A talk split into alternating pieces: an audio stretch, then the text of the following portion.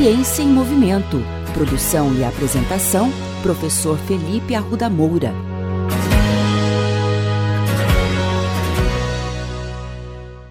Hoje falaremos sobre uma das lesões mais recorrentes durante a prática esportiva, o rompimento do ligamento cruzado anterior do joelho.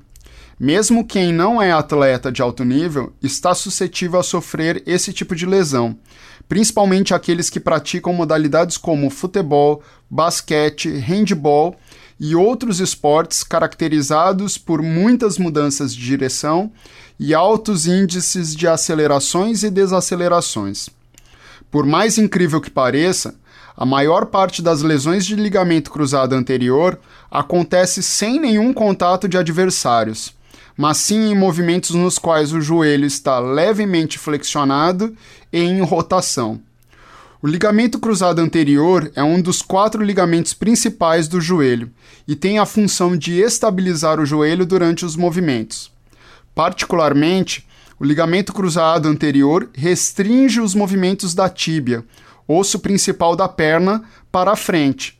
Desse modo, quando o movimento de mudança de direção ocorre em alta intensidade e a tíbia se desloca excessivamente para frente, é possível que um rompimento ocorra.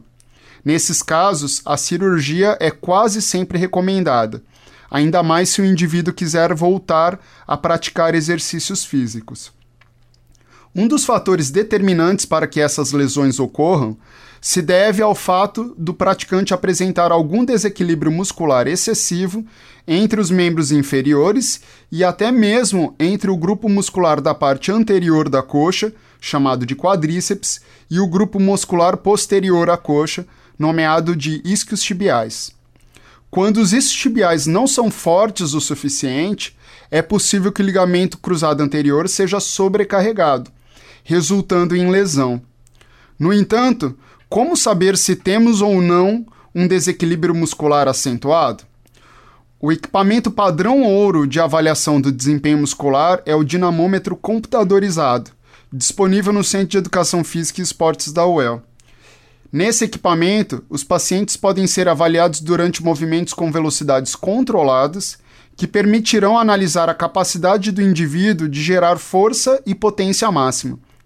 De acordo com um estudo publicado no British Journal of Sports Medicine, caso o paciente apresente um, um desequilíbrio maior que 10% entre os lados, o paciente não deve voltar a praticar o esporte até que as forças sejam equilibradas.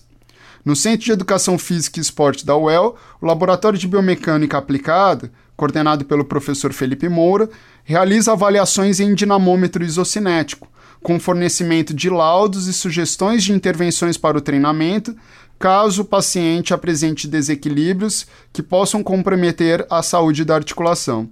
Interessados podem ligar no telefone 3371 4141 em horário comercial.